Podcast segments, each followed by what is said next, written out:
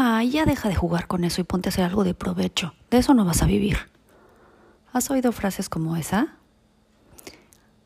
Hola, este es el podcast Historias de Mamá y yo soy Nayeli Ibarra Lara. Esta semana quiero platicarte de, de que el amor como papás a veces también ahoga.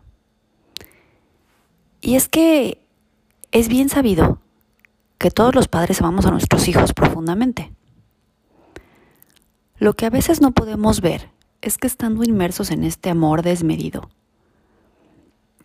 somos los mismos padres los que vamos fragmentando las deliciosas habilidades de nuestros propios hijos. Y es que sucede. Sucede que queremos que nuestros hijos sean los mejores, los ganadores, los más inteligentes, los más veloces, los más altos, que sean perfectos. Y vamos idealizando a ese pequeño o pequeña desde que nace, sin quitarnos esa venda de los ojos de lo que nuestro hijo ya es en realidad, sin permitirle a veces explorar toda su luz interior. Porque ¿qué dirá la gente si mi hijo no es el más rápido para sumar? No aprende rápido las fracciones. En vez de eso, pinta.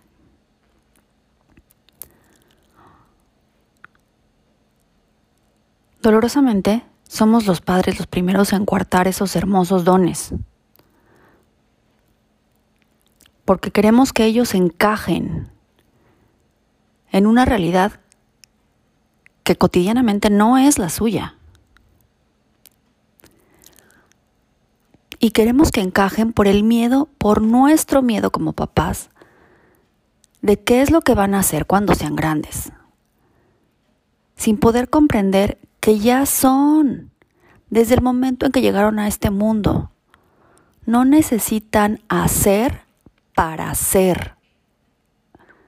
No necesitan tener para poder ser. Los niños son simplemente la expresión más pura del amor. Lo único que tienes que hacer es quedarte observándolos algunos minutos sin entrometerte en su espacio pero tienes que observarlos quitándote esos lentes que no te dejan ver. No juzgues, no intervengas.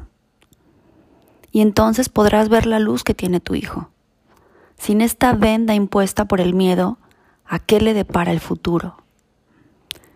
Como padres nos toca ser guías, no verdugos. Y para ello, primero tenemos que aprender lo que va incluido nuestro hijo.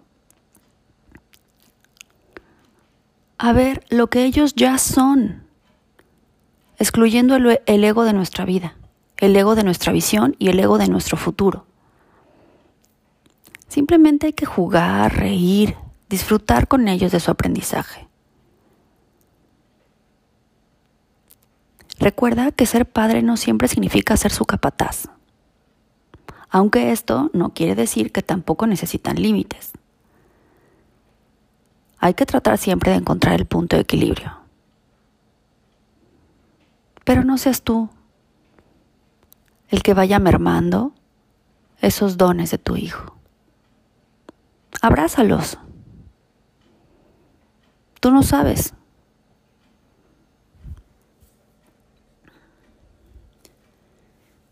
Gracias por acompañarnos hoy.